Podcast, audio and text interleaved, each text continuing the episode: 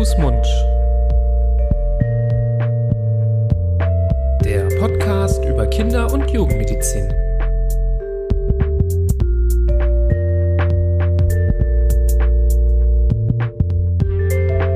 So, ihr Lieben, hallo und herzlich willkommen zu einer neuen Folge von Hand, Fuß, Mund, eurem Podcast zur Kinder- und Jugendmedizin, eurem Lieblingspodcast zur Kinder- und Jugendmedizin, hoffe ich auch. Oh ja. Herzlich willkommen. Hallo, lieber Florian an meiner Seite. Hallo Nipras. Schön, dass du da bist. Ich hoffe, dir geht es gut. Ja, keine Kopfschmerzen, danke. Super. Das ist die Hauptsache. Das Thema, äh, über das wir sprechen, wäre gut, wenn wir keine dieser Schmerzen momentan hätten, damit wir hier konzentriert über das Thema reden können. Ähm, falls ihr das erste Mal hier bei Handfußmund zuhört, ähm, stellen wir uns auch gerne nochmal vor. Wir sind äh, Nibras Nami und Florian Barbour, Kinderärzte aus Düsseldorf. Seit 2020, Anfang 2020, ähm, senden wir hier immer regelmäßig zu Themen der Kinder- und Jugendmedizin. Ähm, wir haben vor kurzem das Zweijahresjubiläum Mhm. äh, auch vollbracht. Ähm, klammheimlich. Klammerheimlich. Wir machen keine großen Partys daraus. Für uns ist das selbstverständlich, dass wir das machen, weil wir ja vom Nutzen dieses Podcasts sehr überzeugt sind und ähm, so viel Spaß daran haben, dass ähm, wir das natürlich innerlich feiern, aber nicht an die große Glocke hängen. Und, und, und aber auch wirklich immer wieder unglaubliches Feedback bekommen. Ganz, das stimmt. Ganz nett und da freuen wir uns immer riesig drüber, wenn uns da jemand erzählt, wie, wie cool sie unseren Podcast finden. Ja. Und dass wir nicht die Einzigen sind, die Wirklich das so sehen. Daumen, Daumen hoch für diese ganz tollen, lieben Nachrichten, die uns immer wieder erreichen, ähm, ob es jetzt bei Social Media ist oder ob man uns einfach eine E-Mail geschrieben hat. Ähm, wir lesen die alle und wir sind da total happy und glücklich, wenn wir da wieder eine schöne, tolle Rückmeldung bekommen haben, wie unser Podcast vielleicht jemand begleitet hat durch eine Zeit oder welche Routinen man mittlerweile hat und äh, den Podcast dazu einschaltet. Also her damit mit euren Geschichten, wie ihr auf Hand, Fuß, Mund gestoßen seid oder ähm, ja, wann und wie ihr zuhört. Wir freuen uns da immer sehr, sehr drüber und das motiviert uns so richtig. Also wirklich, das kann man ganz klar sagen. Das ist wirklich ähm, der Treibstoff dieses Podcasts auch mitunter. Ja, und heute haben wir uns gedacht, äh, wollen wir uns den Kopf zerbrechen? Haha, zu einem wichtigen Thema. Habe ich mir auch gar nicht vorher überlegt, diesen Scherz. Toll. Ähm, Florian liegt schon auf dem Boden und rollt äh, von Seite zu Seite lachend. Ähm, wollen wir uns ähm, unterhalten über das Thema Kopfschmerzen bei Kindern. Ein Thema, das so riesig ist, dass es wahrscheinlich einen ganz eigenen Podcast haben könnte. Mhm. Und ich meine, es gibt zum Beispiel auch glaube ich, einen ganzen Podcast nur zum Thema Migräne, Kopfschmerzen. Also das zeigt, wie unfassbar riesig dieser Themenkomplex ist.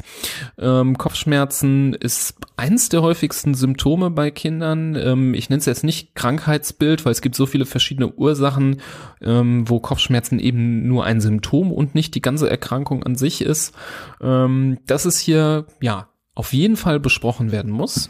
Wir werden in dieser Folge natürlich nicht alles bis ins letzte Detail besprechen können. Also wir werden nicht komplett das Thema Migräne zum Beispiel besprechen können, in allen seinen Facetten oder andere Formen der Kopfschmerzen, sondern wir wollen heute an dieser Stelle versuchen, zum einen ja, mal so ein bisschen durchzugehen, was es für verschiedene Sorten von Kopfschmerzen gibt, wie man vielleicht darauf kommt, welche Sorte der Kopfschmerzen ein Kind haben kann, was auch womöglich Warnsignale sind, dass Kopfschmerzen ähm, ja vielleicht auch Zeichen von etwas schwerwiegenderem äh, sein können, wie man das Problem ja so grob auch mal angehen kann.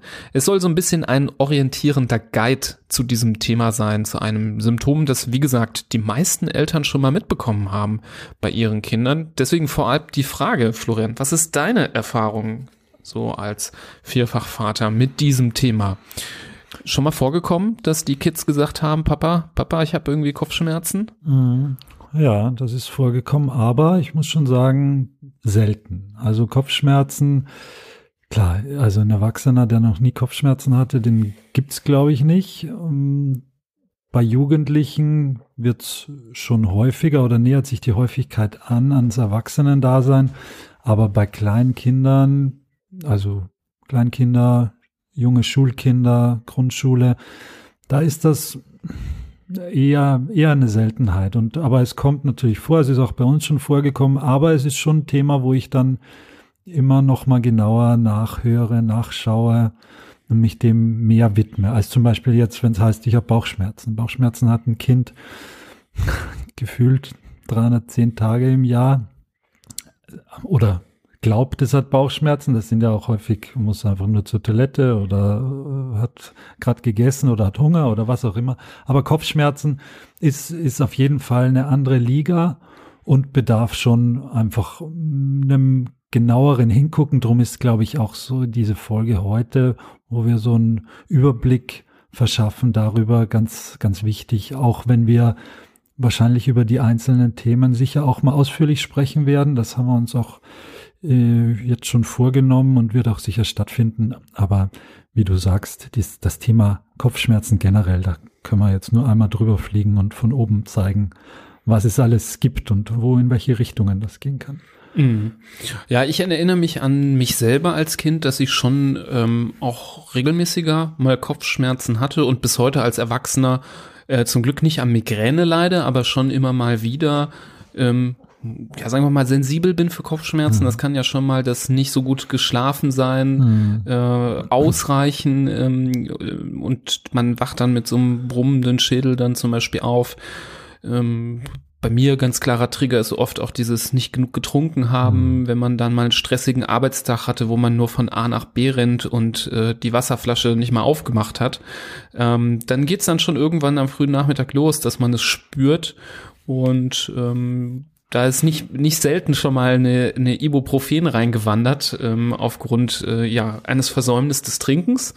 Ähm, und bei Kindern ist das Thema einfach so facettenreich und ähm, ja, vielseitig, dass wir das erstmal so ein bisschen versuchen müssen, ähm, einzurahmen. Also, was auf jeden aber Fall. Aber nichtsdestotrotz hast du, glaube ich, jetzt schon eins, eine der häufigsten Ursachen für Kopfschmerzen auch bei Kindern erzählt, mhm. nämlich, dass sie einfach auch zu wenig trinken. Die sind ja noch fauler als du oder denken noch weniger selbstständig dran und äh, trinken dann wirklich nur, wenn sie richtig Durst haben mhm. und die restlichen Stunden davor ähm, denken sie nicht dran und trinken dann vielleicht auch nichts und das ist schon immer wieder ein Punkt, wo man dann merkt, wenn das Kind sagt, äh, ich habe Kopfschmerzen, ja, trink mal hier ein Glas, äh, versuch mal richtig richtig aufzuholen, dass es dann sich auch verbessert. Das ist schon mhm. ganz schon auch ein wichtiger häufiger Punkt. Mhm. Ja. Ähm, nichtsdestotrotz, auch wenn du gesagt hast, ähm, ja, Kopf, Bauchschmerzen sind viel, viel häufiger, Stimmt, ich glaube, im Vorschulalter gibt es kein Kind, was nicht Bauchschmerzen hatte. Bei Kopfschmerzen ist es aber immerhin ähm, ungefähr jedes fünfte Kind, was schon im Vorschulalter ähm, mal über Kopfschmerzen geklagt hat oder auch regelmäßig ähm, damit zu tun hat. Ähm, haben wir schon gesagt, Kopfschmerzen haben sehr, sehr viele Ursachen. Das macht natürlich das Abfragen der Qualität der Symptome, der Frequenz und weiterer wichtiger Fragen, auf die wir nachher eingehen, sehr, sehr wichtig. Natürlich können auch Kinder je nach Alter unterschiedlich gut erklären, was sie denn da wirklich verspüren. Gerade jüngere Kinder haben es sehr schwierig, dann auch klar zu sagen, wie der Kopfschmerz sich anfühlt, wo er lokalisiert ist, ob es irgendwelche Begleitsymptome gibt. Ähm, ältere Kinder können das ähm, dann deutlich besser und das hilft dann aber auch, weil man dann manchmal anhand der Symptome dann erkennen kann, dass es vielleicht auch ja eine harmlosere Ursache ist. Gerade bei jüngeren Kindern finde ich deswegen auch sehr gut, dass du das nochmal betont hast, muss man Kopfschmerzen immer ernst nehmen und immer gut hinterher sein und immer gut nachfragen, ähm, was es sein könnte und auch frühzeitig, wenn es zu oft ist oder zu regelmäßig oder der Leidensdruck hoch ist oder auch die ähm, entsprechenden Begleitsymptome dabei sind, das gut in der Kinderarztpraxis auch abklären lassen. Bevor wir jetzt aber auf ja diese Fragen eingehen, was man da alles beachten muss beim Thema Kopfschmerzen, ja, wollte ich erstmal einleiten darüber, ähm, was es denn überhaupt für Kopfschmerzen oder Kopfschmerztypen Typen eigentlich gibt. Das ist auch eine der ersten Fragen, die man ähm, einem Kind dann stellt, wenn es über Kopfschmerzen klagt. Klar, wenn das Kind sehr jung ist, kann es das nicht immer klar sagen. Bei älteren Kindern kann man es schon zum Beispiel schon mal versuchen und rausfinden, welche Qualität von Kopfschmerzen es gibt. Die, die vielleicht die meisten von euch auch als HörerInnen da kennen und mit sich selber irgendwie vereinbaren können, ist der sogenannte Spannungskopfschmerz. Das ist meistens ein eher leichterer oder mittelschwererer Kopfschmerz Kopfschmerz. Das ist auch das, was ich denke, ich bei mir immer wieder mal verspüre, auch bei der Arbeit, wenn man dann eben mal nicht genug getrunken hat. Es ist in der Regel ein beidseitiger Schmerz, also nicht irgendwie lokalisiert auf die linke oder rechte Seite, sondern so irgendwie überall. Mm, und ähm, der Name kommt ein bisschen daher, dass viele das so beschreiben, als hätten die so ein ganz straffes Band, was um den Kopf geschnürt ist und da so einen Druck ausübt, so ringförmig einmal um den ganzen Kopf. Ähm, Spannungskopfschmerzen sind in der Regel Regel nicht unbedingt begleitet von anderen Symptomen, wie zum Beispiel Übelkeit oder Lichtempfindlichkeit, die bei einer Migräne wiederum typisch wären. Und Auslöser können, wie gesagt, habe ich jetzt schon mehrfach betont, zu wenig trinken sein, aber auch zum Beispiel Überanstrengung, zum Beispiel zu lange vorm Bildschirm sitzen, auf dem Display gucken. Ähm, also alles, was du den ganzen Tag machst. Alles, was ich den ganzen Tag mache, während ich den ganzen Tag vorm Rechner sitze und nichts trinke. ähm, aber auch bei Kindern ist ja auch der Kontakt mit so Display Displays heutzutage deutlich ähm, ja, höher, als es vielleicht früher war, so dass ähm, ja sowas entstehen kann. Demgegenüber gibt es genau umgekehrt, also nicht genau umgekehrt, aber das, was du so ein Spannungskopfschmerz habe ich eigentlich ganz selten, aber ich habe eher die andere Form oder die zweite Form der Kopfschmerzen, wenn ich welche habe, diesen diesen einseitigen Schmerz, der so meistens in der Sch Schläfengegend oder so am Übergang zwischen oder eigentlich zwischen den Augen und den Ohren, so wo, wo man spürt auch, dass die Kaumuskulatur irgendwie äh, losgeht. Hier einen einseitigen Schmerz, dieses, man nennt es ja auch Clusterkopfschmerz, das ist so das, was ich habe. Wir, wir vereinen mhm. offensichtlich, außer dass äh, Gott sei Dank keiner von uns eine Migräne hat, aber ansonsten die unterschiedlichen ja. Kopfschmerztypen offensichtlich. Ja, ähm, Cluster-Kopfschmerzen sind typischerweise einseitig. Das ist nämlich genau das, ähm, was sie charakterisiert.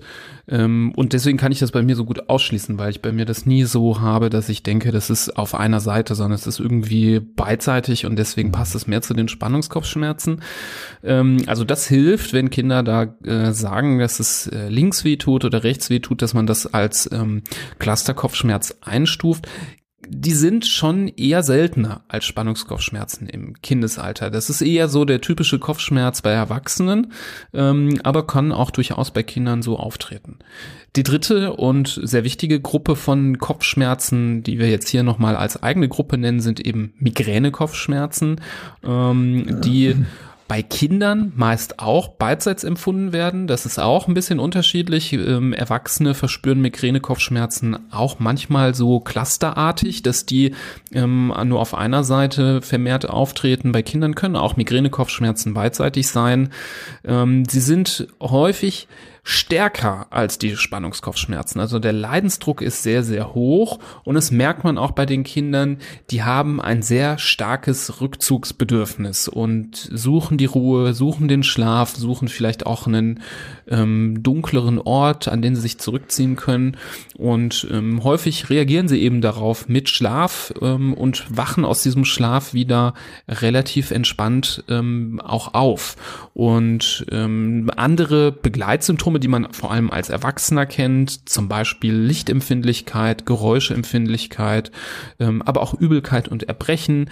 Ähm, das tritt umso jünger das Kind auf, desto seltener auf. Also gerade ganz kleine Kinder, bei denen vielleicht aber die ersten Anzeichen von Migräne-Kopfschmerzen aufkommen, die müssen diese ähm, Symptome nicht haben, diese Symptome, die man ähm, ja vielleicht auch von sich selber kennt, weil eben Migräne-Kopfschmerzen ja auch familiär belastend auftreten. Also gerade in Familien, wo die Eltern damit zu kämpfen haben, sind die Kinder häufiger betroffen.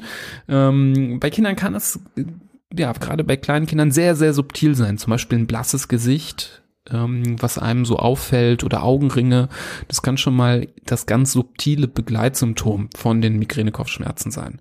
Es gibt auch diese Aura. Das sind diese Symptome, die dem Kopfschmerz vorangehen. Meistens zum Beispiel Sehstörungen, dass man so ein Flimmern vorm Auge hat, so eine Linie, die irgendwie wackelt oder ein Gesichtsfeldausfall, also dass man irgendwo so einen schwarzen Fleck hat, wo man nicht mehr gut sehen kann.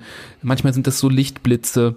Ähm, der eine oder andere, der hier zuhört, äh, erinnert sich gerade ähm, an sich selbst. Äh, das ist bei Kindern auch möglich, aber nicht ähm, zwingend notwendig. Also wenn ein Kind jetzt nichts davon berichtet, heißt es nicht unbedingt, dass es Migräne-Kopfschmerzen, ähm, dass die ausgeschlossen sind. Aber es kann auch hilfreich sein, wenn ein Kind sowas berichten kann. Und gerade bei jüngeren Kindern kann es total, total helfen, dass die auch mal ein Bild malen ähm, von dem, was sie da empfinden, ähm, weil dann kann ein Kind besser, als es das erklären kann, zum Beispiel so einen schwarzen Fleck irgendwo hinmalen, wenn es dann Gesichtsfeldausfall zum Beispiel hat. Mhm. Ähm, das kann manchmal wirklich hilfreich sein, um rauszufinden, ja, dass eben das Kind migräneartige äh, Kopfschmerzen hat. So viel so zu diesen ähm, Typen. Das ist eben nicht leicht und es bedarf auch hier und da ähm, den gekonnten Blick äh, eines äh, Facharztes vielleicht sogar, um das so auseinanderhalten zu können. Aber ein bisschen kann man auch als Eltern schon versuchen, das zu klassifizieren, vielleicht anhand dieser Tipps. Mhm. Und das, was du jetzt sehr schön und ausführlich geschildert hast und so ein bisschen auseinandergedröselt hast, das, darunter versteht man ja eigentlich die primären, den primären Kopfschmerz, also wo die Kopfschmerzen das Hauptsymptom sind. Du hast es ja erwähnt, entweder Spannungskopfschmerz oder Cluster oder Migräne. Und dem gegenüber oder im Vergleich dazu gibt es die sekundären Kopfschmerzen.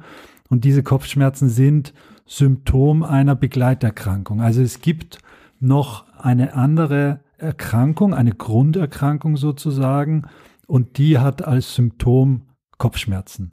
Da ist bei Kindern zum Beispiel ganz weit vorne zu sehen das Schädelhirntrauma. Haben wir auch schon mal eine eigene Folge darüber abgedreht und darüber gesprochen. Ähm, das macht natürlich auch so eine Gehirnerschütterung oder so einen ordentlichen Bums auf dem Kopf. Das macht natürlich auch Kopfschmerzen. Und das ist auch äh, verständlich und das ist auch ähm, okay, dass das auch mal weh tut. Es gibt da auch gewisse Warnsignale, wo man dann äh, einen Arzt aufsuchen muss. Das wollen wir jetzt nicht ähm, nochmal erzählen. Dafür hört euch einfach die, die Folge an, die wir darüber schon gemacht haben. Da sprechen wir ganz ausführlich darüber. Und eine zweite ein zweiter Punkt, der Kopfschmerzen machen kann und der auf jeden Fall ein Grund ist, äh, zum Arzt zu gehen, ist eine Meningitis, also eine Gehirnhautentzündung oder auch eine Enzephalitis. Ähm, die wiederum sind absolut behandlungsbedürftig und müssen dem Arzt vorgestellt werden. Zum Beispiel, wenn äh, zusätzlich zu den Kopfschmerzen da noch äh, starke Nackenschmerzen oder Schmerzen beim beim Kopfbeugen dazukommen. Das sind Punkte, die man äh, auf keinen Fall übersehen sollte. Auch ganz wichtiges Symptom, das, da werden wir gleich noch drüber sprechen, aber eine, oder eine wichtige Kombination, wenn Kopfschmerzen gemeinsam mit Fieber auftreten, dann ist das auch immer ein Warnsignal, wo man immer besser einen Arzt drauf gucken lassen sollte, äh, bevor man einfach irgendwas übersieht. Vielleicht können wir an der Stelle, ähm, ich hatte mir nämlich was überlegt, wie wir das so ein bisschen aufrollen, mhm. dass wir das so versuchen, so strukturiert wie möglich durchzugehen. Ich finde das ja immer ganz schwierig, gerade bei so einem Thema, was so facettenreich ist, da ähm, eine gewisse Struktur beizubehalten. Ähm, deswegen dachte ich, ich meine, wir sind ja schon Kinderärzte, aber wir nehmen mal alle HörerInnen auch mal mit und ähm, ihr seid mal alle, wir sind mal alle zusammen Kinderärzte. Wir haben eben einfach ein Kind, was vor uns sitzt und eben ähm, berichtet wird, das Kind habe Kopfschmerzen und wir gehen mal durch, welche Fragen da die wichtigsten sind. Und du hast direkt die erste gesagt, ist das Kind unmittelbar, bevor es mit den Kopfschmerzen losging, auf den Kopf gestürzt. Also ist dann Trauma erinnerlich. Und das Schädel-Hirn-Trauma haben wir schon gesagt, haben wir eine eigene Folge zu. Und da kann man, hast du einerseits gesagt, ist es total normal, dass nach so einem ordentlichen Wumms muss auch gar keine richtige Gehirnerschütterung mit Übelkeit und Erbrechen sein. Es kann nur die Prellung sein des Kopfes. Ähm, kann das ordentlich wehtun und jeder kennt das von sich selber auch. Aber zum Beispiel, wenn ähm, ein Kopfschmerz seit dem Sturz auf dem Kopf besteht, aber dieser Sturz schon längere Zeit zurückliegt, also eine Woche zum Beispiel. Und die Schmerzen sind seitdem immer da und werden vielleicht über die letzten Tage immer schlimmer, dann sollte man natürlich in so einem Fall ja den Kinderarzt, die Kinderärztin aufsuchen ähm, und das Kind sehr, sehr gut untersuchen, weil seltener gibt es auch im höhergradigen Schädelhirntrauma mal Verletzungen, die dann zum Beispiel über solche Kopfschmerzen auffallen können. Zweite Frage, die du gesagt hast, war das Thema Fieber und da kommen wir, glaube ich, zu dem häufigsten Grund auch von Kopfschmerzen bei Kindern. Das sind auch zum Beispiel fieberhafte Infekte. Also wenn ein Kind jetzt, sagen wir mal, einen grippalen Infekt hat oder gerade aktuell ähm, eine Corona-Infektion hat, ähm, dann darf man unter dieser Infektion währenddessen als eines der Symptome ja auch mal Kopfschmerzen haben. Das ist insofern in der Situation auch okay.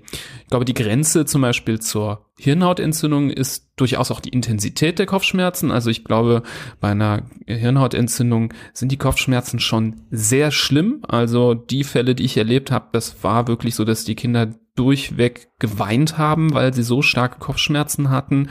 Ähm, und natürlich dann die Begleitsymptome wie Nackensteifigkeit. Ähm, ähm, das sind dann so die Punkte, die da helfen, das so ein bisschen zu unterscheiden. Aber gerade so das Thema Fieber und bis vor ein paar Tagen war alles gut, jetzt ist das Kind krank, hat Fieber, hat Schnupfen ähm, und dabei tut der Kopf währenddessen weh und nachdem der Infekt weg ist und die Schmerzen wieder weg, dann kann man davon ausgehen, dass das ähm, eher harmlosere Schmerzen sind.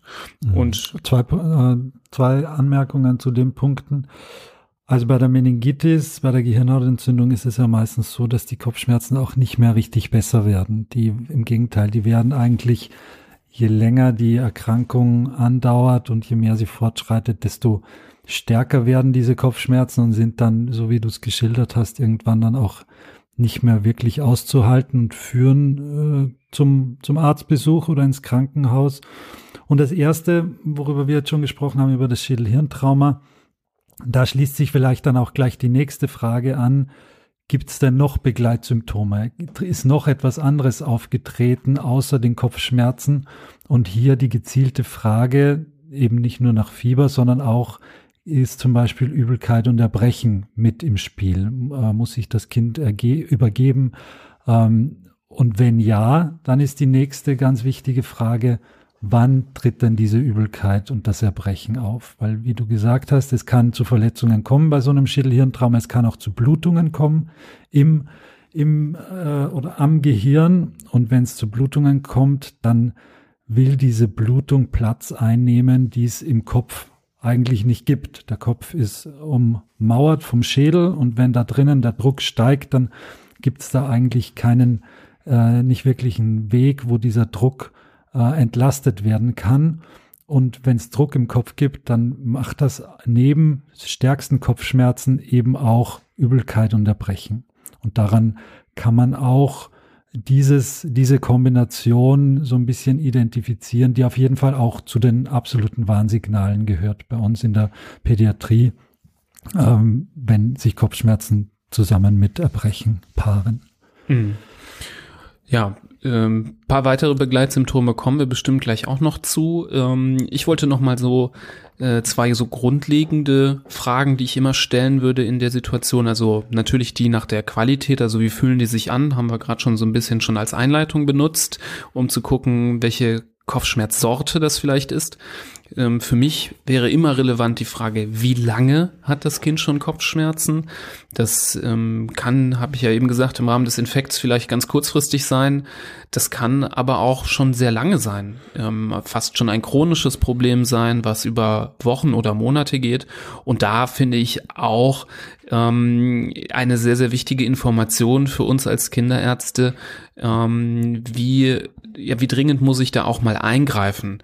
Wie dringend muss ich gewisse Untersuchungen einleiten? Wenn ich ein Kind habe, was schon seit Monaten Kopfschmerzen hat und es wird vielleicht sogar immer schlimmer, dann ähm, hat es sich vielleicht eher eine schnellere Untersuchung verdient als ein Kind, was erst seit zwei Tagen Kopfschmerzen hat. Natürlich abhängig von den anderen Symptomen.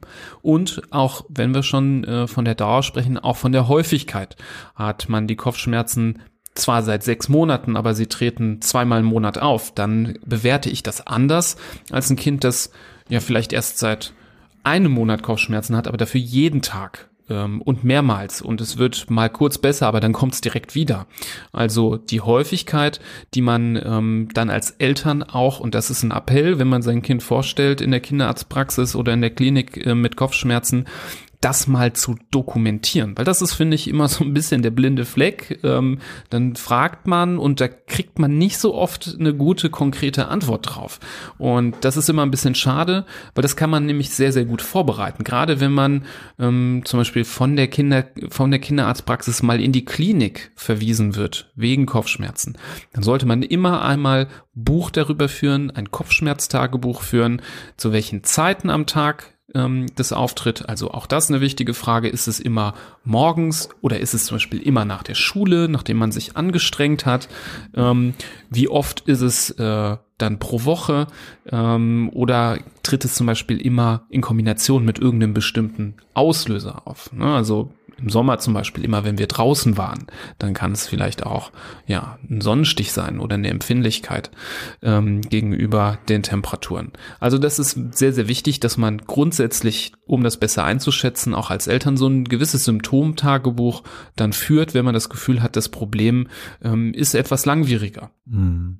Und ich glaube, mit so einem äh, Kopfschmerztagebuch kann auch äh, das in beide Richtungen einem die Augen öffnen. Es gibt da sicher Situationen, wo die Eltern, wenn sie das wirklich dann dokumentieren, sich einerseits über, die können einerseits überrascht sein, wie häufig objektiv gesehen diese Kopfschmerzen wirklich sind, wenn da wirklich an jedem Tag im Kalender ein Strich ist und man sagt, oh, jetzt sind schon acht Tage hintereinander, wo Kopfschmerzen.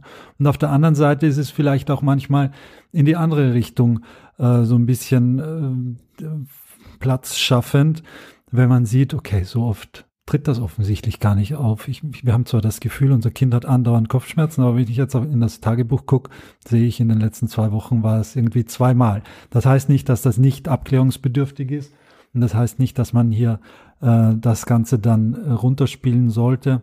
Aber so objektivieren, das Ganze hilft sicher. Und was auch hilft, ist, wenn zum Beispiel die Eltern mit dem Thema schon Erfahrung haben und das bringt uns zur nächsten Frage, nämlich zur Familienanamnese.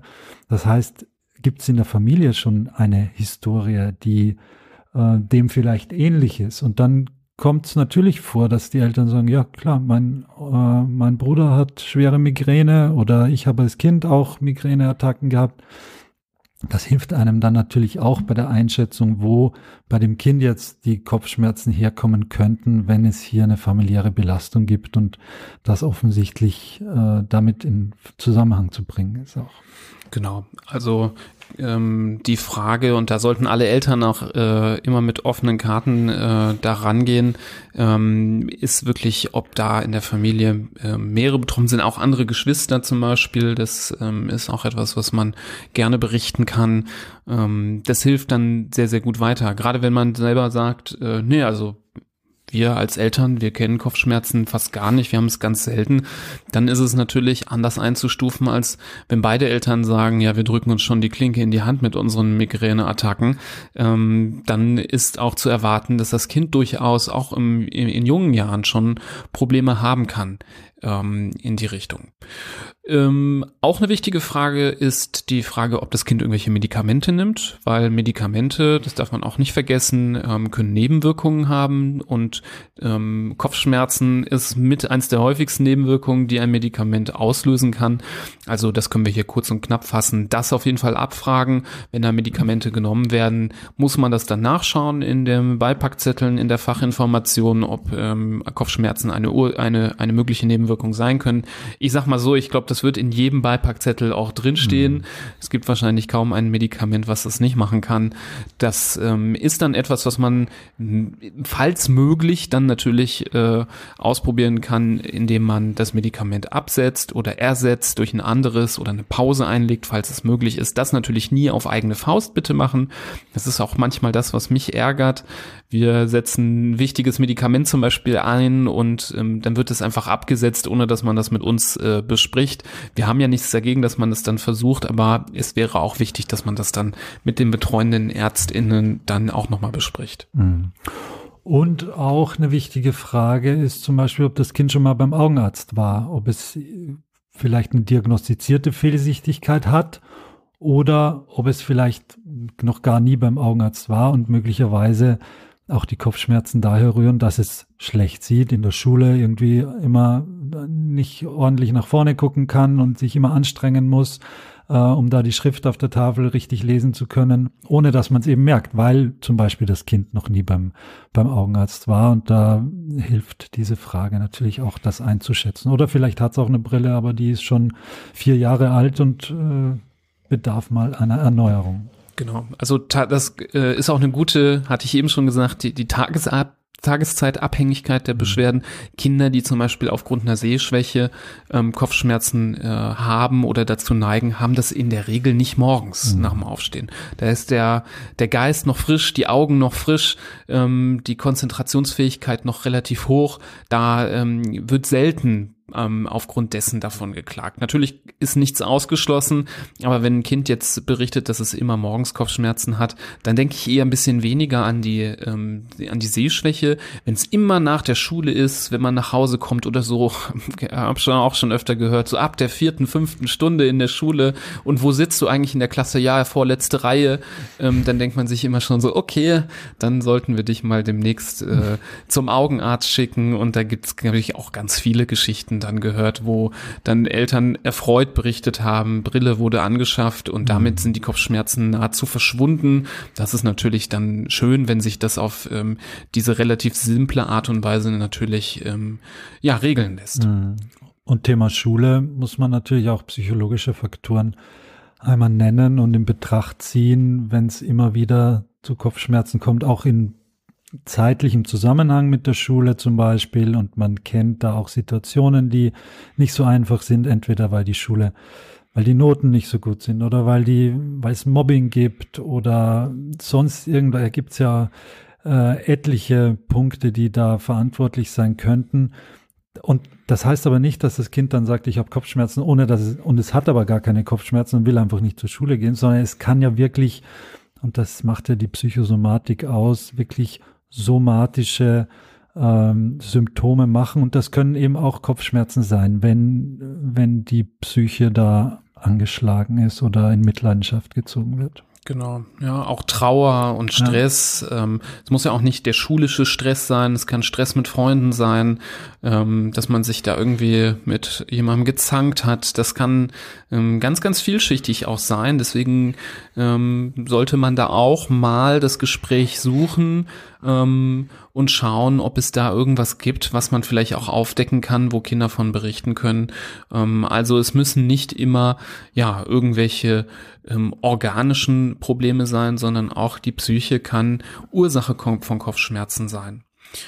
Ja, ich möchte nochmal zu Begleitsymptomen kommen, die wir jetzt, sagen wir mal, wenn wir mit den bisherigen Fragen noch nicht weit gekommen sind, äh, weiter noch spezifizieren und abfragen. Wir hatten das schon in die Richtung der Migräne ähm, schon genannt, also wenn es da diese typischen Aura-Zeichen gibt, aber auch ähm, Lichtempfindlichkeit ähm, zum Beispiel oder Übelkeit. Und gerade dieses Thema Übelkeit und Erbrechen, glaube ich, ähm, müssen wir auch nochmal äh, ganz gesondert nochmal nennen, denn es gibt so ein bisschen ein rotes Tuch, ähm, wenn das genannt wird, da werden wir immer sehr hellhörig und sind immer wieder auch erschrocken, falls es irgendwie nicht richtig erkannt wurde.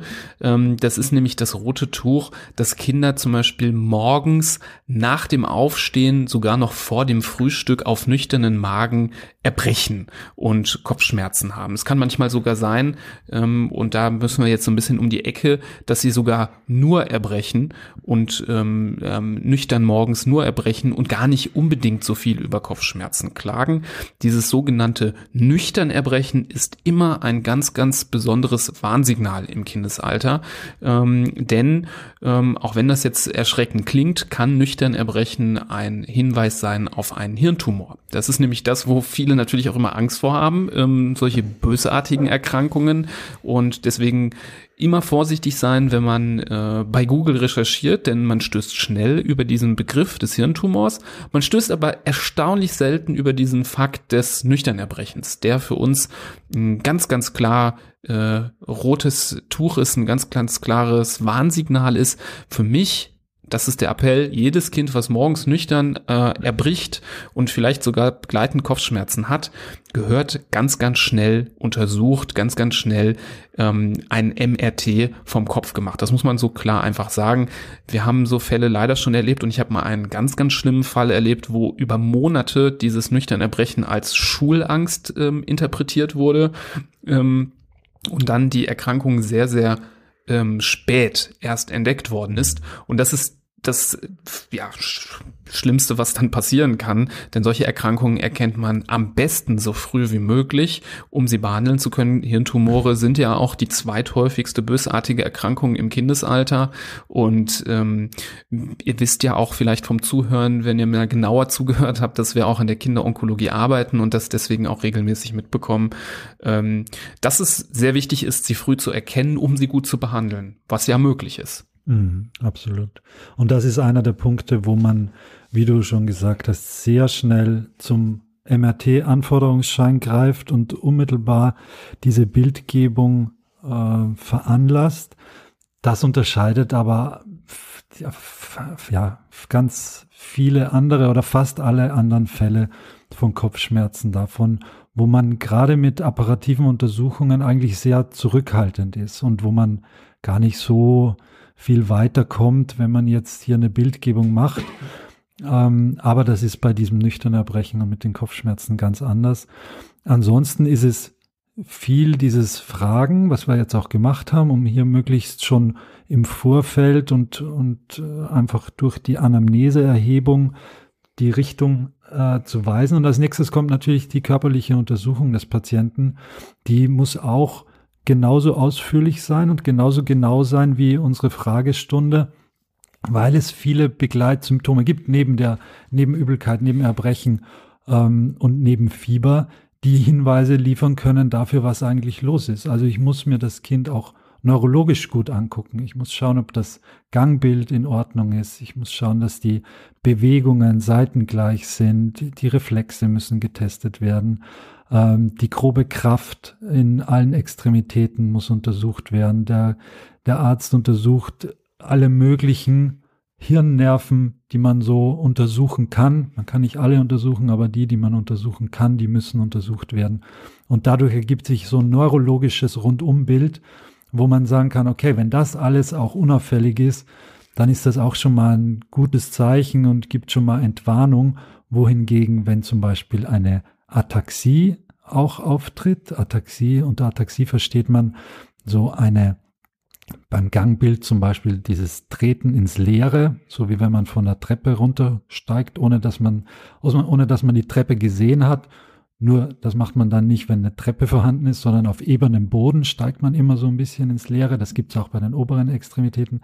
Wenn das gleichzeitig auftritt, ist auch wieder ein, muss man sagen, so ein Warnsignal oder eine Kombination aus Kopfschmerzen und Ataxie, wo man auch wieder mehr Untersuchungs- und Diagnostik äh, anlaufen lässt und, und bemüht, als, als wenn das jetzt ein neurologischer, ganz unauffälliger Befund wäre. Bei älteren Kindern ist auch wichtig, dass man die Nasennebenhöhlen mit in Betracht zieht und äh, guckt, ob die erstens schon angelegt sind, ob das Kind alt genug ist, dass es auch schon zum Beispiel Stirnhöhlen äh, hat und ähm, und wenn die schon ausgebildet sind, wenn es mehr als äh, sechs Jahre alt ist, dann können die auch mal so eine Hirn, äh, Nasennebenhöhlenentzündung äh, ursächlich dafür sein, dass es Kopfschmerzen gibt. Ja, Genau, Nasennebenhöhlenentzündung gibt es auch im Kindesalter, ist auch tatsächlich leider nicht immer so leicht rauszufinden, aber muss man immer in Betracht ziehen. Hm, ich wollte auch nochmal beim Thema, wenn wir jetzt schon bei der körperlichen Untersuchung sind, nochmal auf ähm, ja, die Kombination Kind hat Fieber und hat Kopfschmerzen eingehen. Das ist auch da absolut zu jeder kindlichen Untersuchung dazugehört, zu schauen, ob es Hinweise auf eine Hirnhautentzündung gibt, ähm, überprüfen, ob es einen sogenannten Meningismus gibt. Da ist ähm, auch hier das äh, Wichtigste, dass ähm, man sich die Zeit nimmt, das zu untersuchen. Das macht man am besten, am besten, indem das Kind zum Beispiel auf der Untersuchungsliege liegt und ähm, man den Kopf in die Hand nimmt, sagt, das Kind solle den Kopf locker lassen und versucht mal den Kinn zur Brust zu führen oder auch spielerisch kann man die Kinder mal dazu auffordern, ähm, dem Knie ein Küsschen zu geben, dass sie quasi einmal das Bein beugen, das Knie zum Gesicht heranführen, gleichzeitig den Kopf heben und mit dem Kopf dem Knie entgegenkommen und da einen kleinen äh, Kuss auf die, aufs Knie zu setzen. Ähm, dabei bei dieser Bewegung werden die Hirnhäute, die ja nicht nur im Gehirn sind, sondern auch entlang des Rückenmarks, Rückenmarkskanals äh, entlanglaufen, werden die so gedehnt, dass wenn da wirklich eine Entzündung ist, eine Reizung, dass das echt einen stechenden Schmerz verursachen würde. Das heißt, ein Kind, was eine ausgeprägte Meningitis, eine Hirnhautentzündung hat, das kann in aller Regel eben nicht sein Knie küssen und ähm, wenn Kinder einem das dann zeigen bei der Untersuchung, dass sie das können, dann ist das äh, sowohl für die Kinder auch ein Spaß, dass die das irgendwie machen können. Die meisten finden das eigentlich ganz witzig, das mal äh, zu zeigen. Ähm, und es beruhigt ungemein bei der Untersuchung, ähm, weil so ein Meningismus, auch das ist nichts, was man übersehen möchte in der körperlichen Untersuchung. Und ganz, ganz wichtig, das kann man auch zu Hause prüfen, wenn man sich Sorgen macht.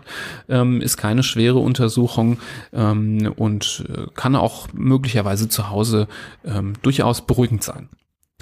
Was wir noch gar nicht genannt haben, was im Kindesalter eher selten eine Ursache ist, aber je älter das Kind wird und vor allem Richtung Erwachsenen, Jugendlichen und Erwachsenenalter geht, ist, dass wir einmal den Blutdruck untersuchen oder Blutdruck messen, weil ein erhöhter Blutdruck, und da sind sicherlich die kleinen Kinder äh, eher nicht prädestiniert dafür, weil es da die die eigenständige Blutdruckerhöhung in dem Sinn eigentlich nicht gibt, sondern nur mit Begleiterkrankungen.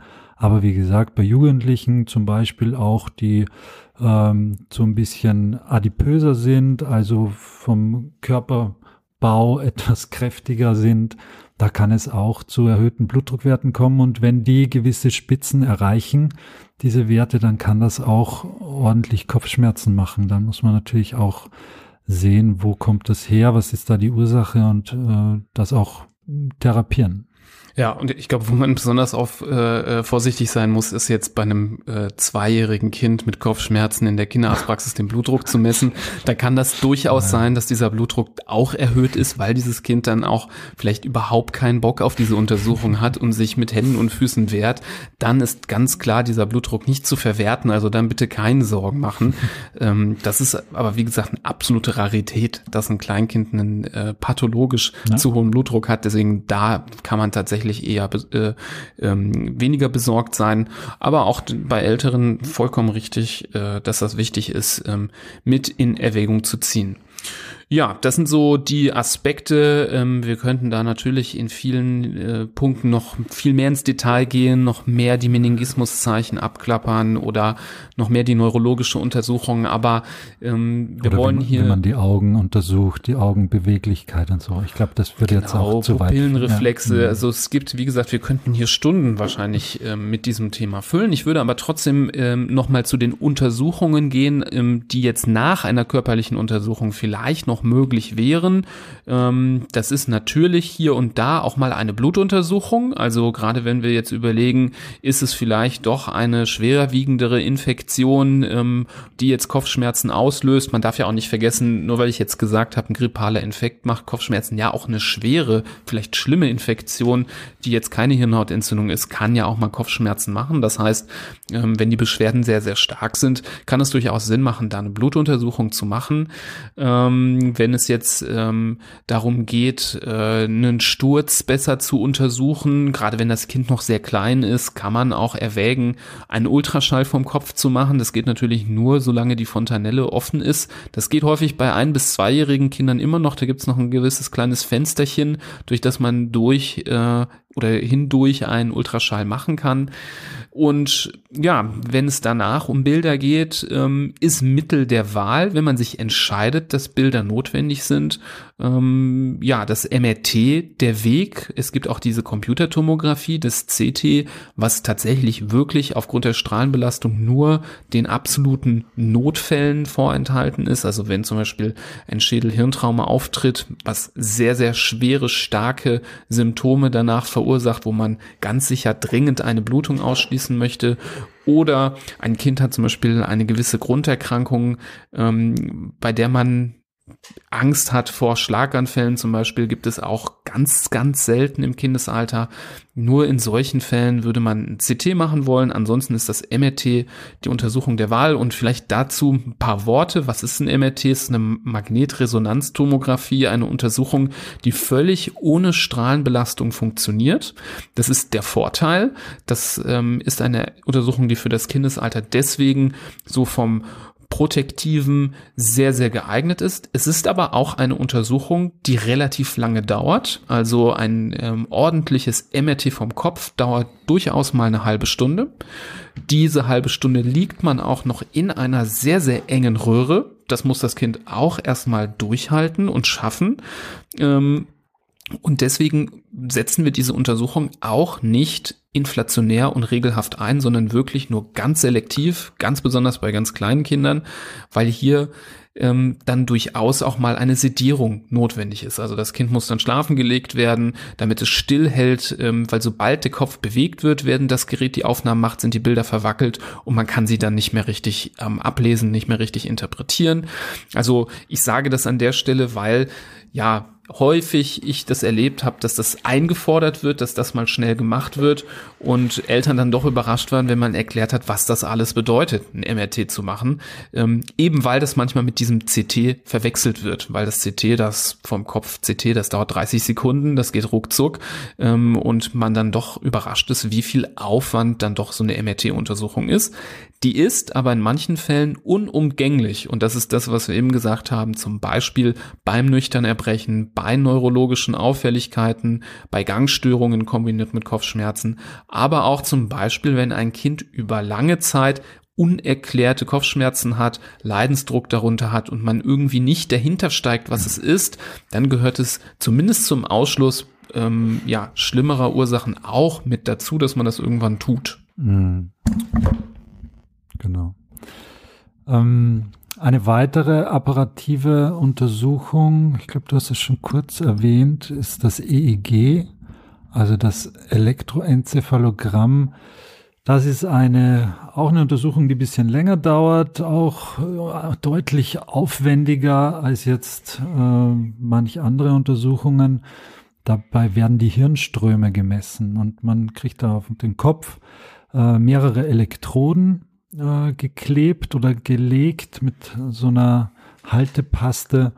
Da muss man auch ruhig liegen und dann wird, äh, werden da Ableitungen davon genommen und dann kann man sehen in so einem ganz äh, wirren, für Laien ganz wirren Muster, äh, wie die Hirnströme verlaufen.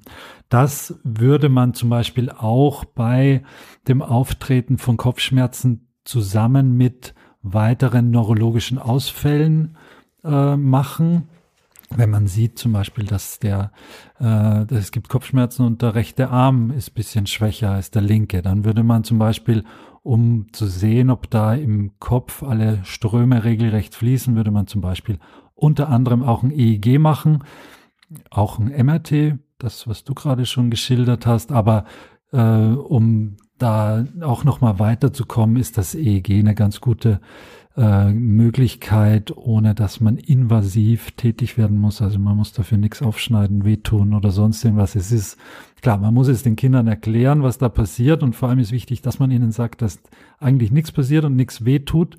Genauso ist es beim MRT, wie du gerade schon gesagt hast.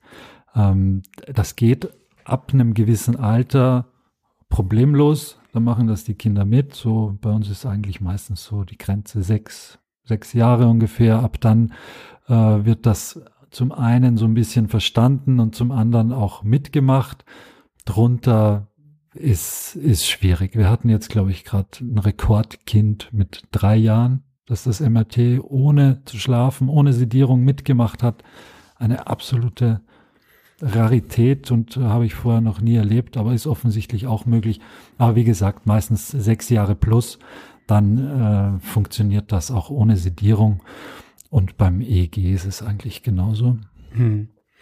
Ja, wo wir jetzt bei den Untersuchungen sind, äh, wir haben schon drüber gesprochen, ich wollte es hier an der Stelle nochmal der Vollständigkeit halber ergänzen, die augenärztliche Untersuchung. Also die gehört noch mit zu diesem Paket dazu. Ähm, vom Paket spreche ich, weil eben manchmal die Indikation gestellt wird, zum Beispiel im Krankenhaus diese Kopfschmerzen ein für alle Mal, wenn sie vor allem länger ein Problem sind, ähm, einmal abzuklären. Und da ist dann eben häufig neben der Blutuntersuchung, der Hirnstrommessung, ähm, ja das Führen eines Tagebuches und vielleicht auch das MRT ähm, dann diese augenärztliche Untersuchung noch so der letzte äh, Puzzlestein, der notwendig ist, um sich ein äh, gutes Bild zu machen, einfach um eine häufige und leicht zu behandelnde Ursache von Kopfschmerzen auch auszuschließen. Ähm, ja, nämlich eine Fehlsichtigkeit, die man vielleicht korrigieren kann. Ähm, oder auch ein Schielen kann ja auch mal mhm. ähm, da äh, dahinter stecken in einer subtileren Art und Weise, die man vielleicht nicht mehr so mit, auf den ersten Blick unbedingt auch wahrnimmt. Also auch das ähm, nochmal so als äh, Differentialdiagnose an der Stelle noch zu nennen. Was einem nicht weiterhilft und wo aber auch immer wieder Eltern die Frage stellen danach, ob man nicht das machen kann. Also man kommt da mit einem Ultraschall nicht weiter, wenn es um den Kopf geht und man kommt mit einem Röntgen nicht weiter. Das ist häufig wird das ja auch äh, nicht so genau, kann das so genau unterschieden werden von von Angehörigen beispielsweise, die nichts mit Medizin zu tun haben, die aber dann irgendwie aufgeschnappt haben, ja Röntgen oder so. Aber das sowohl Röntgen als auch Ultraschall ist da sinnlos und zwecklos und können wir uns sparen. Ja, genau.